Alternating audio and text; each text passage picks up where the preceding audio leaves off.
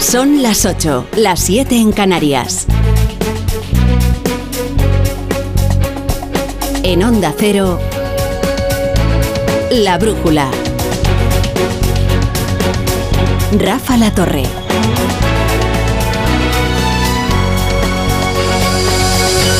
Bueno, llamar a esto crisis de gobierno quizás sea excesivo. De hecho, la noticia no es tanto quiénes se van, que era conocido, como quiénes permanecen, que era en realidad una incógnita. Finalmente resuelta, permanecen todos los que había previsto. Irene Montero, por ejemplo, ha sido ratificada en su puesto por el presidente del gobierno, con lo que sobrevivirá como ministra al, a la redacción original de su ley del solo sí es sí. Hubo un tiempo quizás no tan lejano en que a un ministro que le enmendaban una ley se iba él mismo del gobierno. Ahora mismo se le enmienda su propio gobierno o el grupo parlamentario con el que comparte coalición y ya ven ustedes, ahí permanece, porque Sánchez no puede cesarla y ella no se quiere ir, de manera que Podemos seguirá emboscado en el gobierno a pesar de mantener una guerra abierta con la compañera de ticket del presidente, Yolanda Díaz. Héctor Gómez, ex portavoz parlamentario, será ministro de Industria en lugar de Reyes Maroto. Y José Manuel Miñones sustituirá a Carolina Darias en Sanidad. Sánchez limita su crisis de gobierno a los dos ministerios vacantes por la campaña electoral que ya podemos dar por comenzada oficiosamente. Son dos carteras sin demasiadas competencias, aunque es verdad que el Ministerio de Sanidad se ha convertido en una buena lanzadera electoral. Primero Illa fue propulsado a Cataluña, luego Darias a Las Palmas.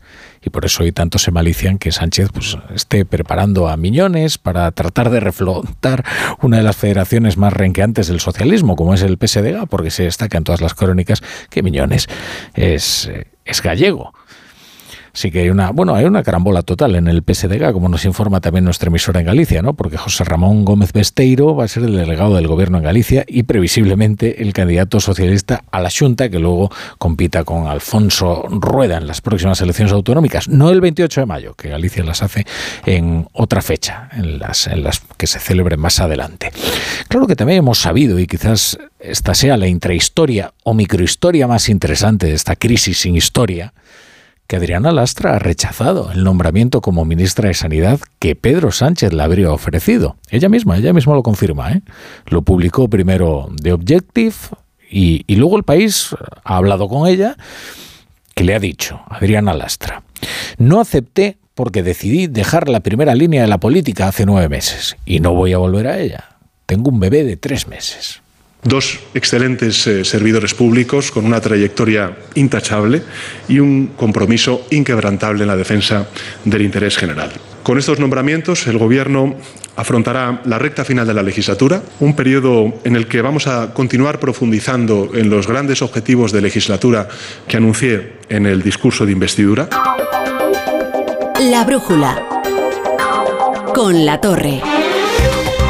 Si se incorporan a esta hora a la sintonía donde Acero reciban nuestra bienvenida a la brújula en horario ininterrumpido hasta las diez y media, no, hasta las once y media, las diez y media en Canarias. Mira, es que venimos ahora de hablar con, con Sandra Martín de racionalización de la Comisión Nacional de Racionalización de Horarios. Bueno, entre otras cosas nos está diciendo que es antinatural esto de andar cambiando el horario.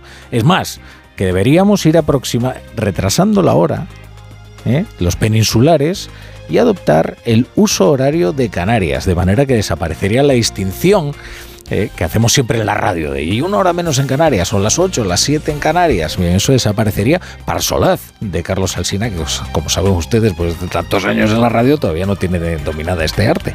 Bueno, esta mini crisis de gobierno de la que les hablaba llega después de un fin de semana de encuestas con bastante enjundia.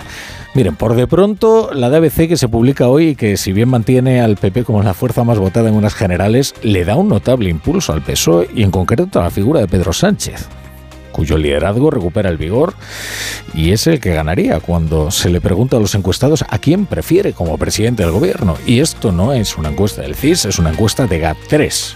Así que, desde luego, debería inquietar a Alberto Núñez Feijo, porque parece que la moción de censura ha servido sobre todo, además de para que Tamames venda unos libros, que oye, algunos habrá vendido, es para colocarse el primero en política en Amazon.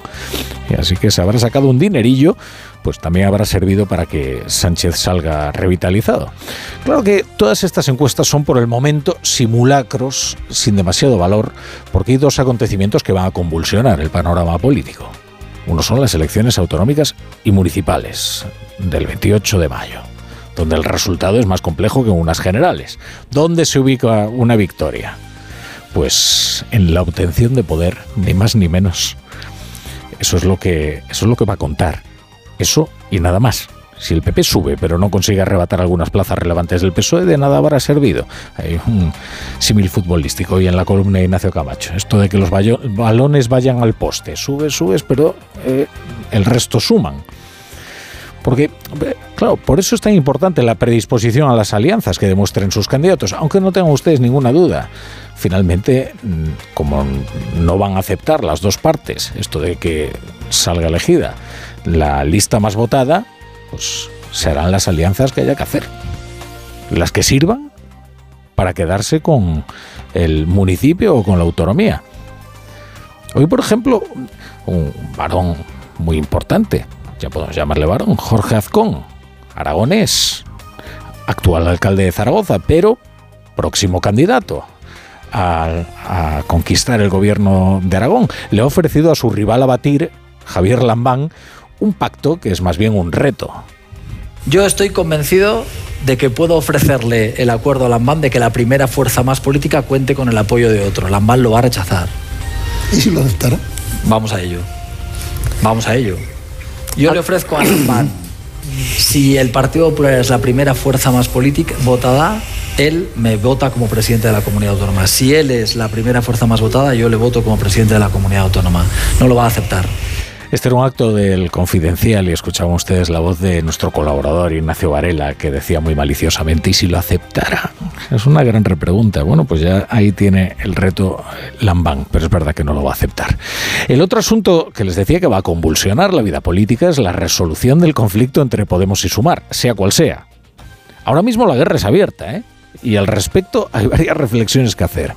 La primera es que es evidente lo que pretende Pablo Iglesias. Le ofrece unas primarias conjuntas a Yolanda Díaz y entonces Yolanda Díaz se ve atrapada en un dilema diabólico porque o pacta una lista conjunta en la que ya les digo que le van a tratar de colocar hasta el bedel de la sede de Podemos o luego se desencadena una, una pelea por el censo a cara de perro. Y en estas artes, mm, ya les digo que Podemos tiene bastante las de ganar, ¿eh? lleva organizando. Eh, esto de la democracia asamblearia. Es que ha sometido incluso lo del chalé, ¿eh? a los inscritos. Así que imagínense ustedes cómo se las puede gastar Podemos eh, si la guerra se libra a base de democracia telemática. ¿eh? La verdad es que lo tiene complicado. ¿eh? Pero es que lo cierto es que Iglesias trabaja con la hipótesis de que Feijóo será el próximo presidente del gobierno y que alguien, o sea él, tendrá que plantear la política de guerrilla cuando eso ocurra. Entienda menos que se vaya a subir a Sierra Maestra, pero sí va a agitar las calles, atrincherado en sus minaretes mediáticos, y bueno, en la forja, digamos, de ese imperio de agitación, pues se encuentra él ahora mismo. Actualización del campo de batalla. Rejón ha confirmado su, asistencia al acto de presentación de Sumar. Podemos es la única fuerza que todavía no lo ha hecho. Incluso Alberto Garzón se ha posicionado en favor de Sumar hoy en Radio Nacional y muy directo ¿eh? respecto de lo que está haciendo Podemos. Y ayer cuando alguien probablemente de Podemos filtró eh, que había un desacuerdo y que Sumar no aceptaba sus condiciones, esa persona está trabajando contra del acuerdo. Porque todo lo que en este momento sea hacer ruido, desgastar a Yolanda Díaz, que será previsiblemente nuestra candidata para las elecciones generales, es trabajar contra el acuerdo. Bueno, hay dos, hay dos noticias, dos noticias trágicas que hasta ahora reclaman nuestra atención. Una está en Castellón, porque el incendio del que llevamos informándoles desde el viernes sigue descontrolado y parece incontrolable. La evolución del fuego ha obligado a desalojar tres nuevos municipios, Torralba del Pinar, Pavías e Higueras.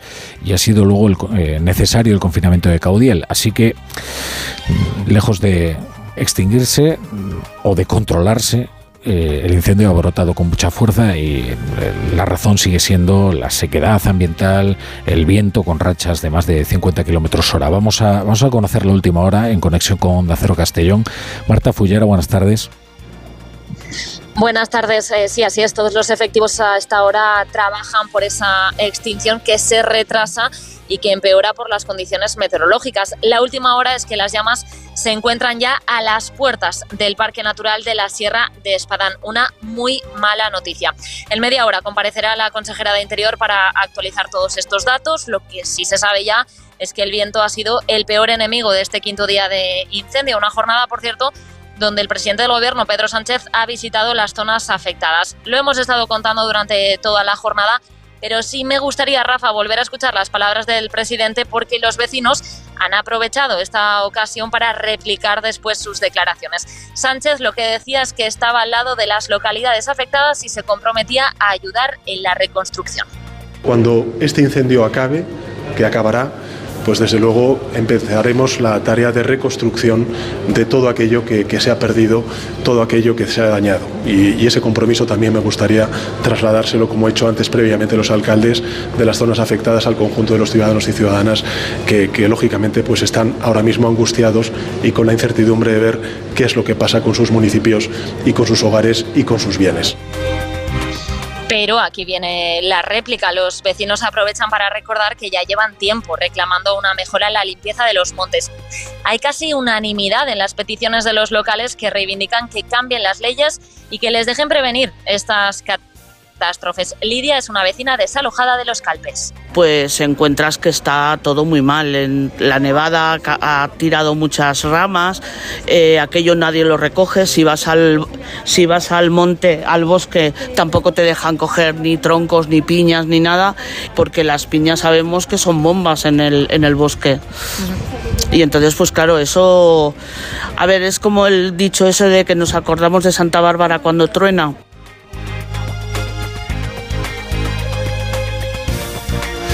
Bueno, hay otro ejercicio que se podría hacer con esto, ¿eh? y es comparar cómo se politizó lo de Sierra Culebra, se acordarán ustedes, porque claro, como cayó en Castilla y León, y, sin embargo, como se está tratando eh, con eh, exquisito, exquisita cortesía al, gobierno de Chimopuch, como, como por otra parte debe ser, ¿eh? Pero hombre, ustedes comparen, ¿eh? Comparen cómo se acusaba a Mañueco desde las terminales mediáticas eh, del, gobierno prácticamente de haber encendido el fuego. ¿eh?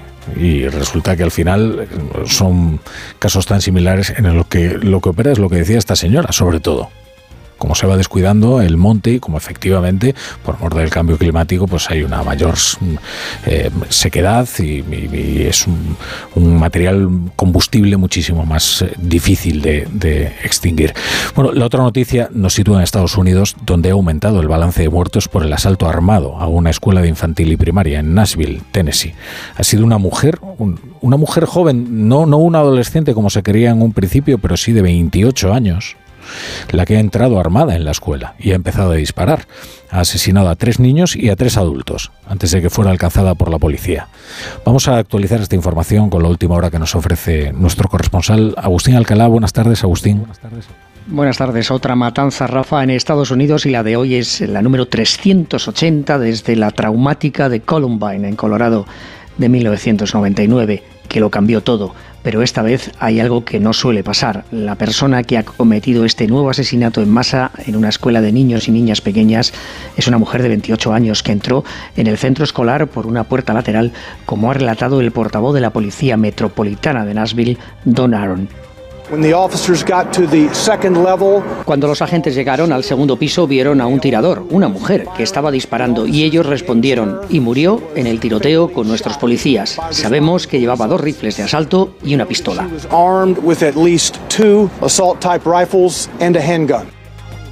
La rápida actuación de un grupo de cinco agentes evitó una tragedia porque la mujer, como hemos escuchado, llevaba dos fusiles ametralladores capaces de romper los cuerpos y destrozar a las víctimas de tal manera que solo pueden ser reconocidas por sus dentaduras. No hay más heridos en este tiroteo que ha dejado a tres familias sin sus hijos y a otras tres sin sus seres queridos que trabajaban en la escuela Covenant de la iglesia presbiteriana. Y como siempre ocurre, Rafa, en Estados Unidos, la reacción a este tipo de asesinatos de niños suele ser la misma. Los republicanos dicen tener a las víctimas y a sus familias en sus oraciones y en sus pensamientos, y Joe Biden y los demócratas piden nuevas leyes para reducir el número de armas de fuego que hay en las calles norteamericanas.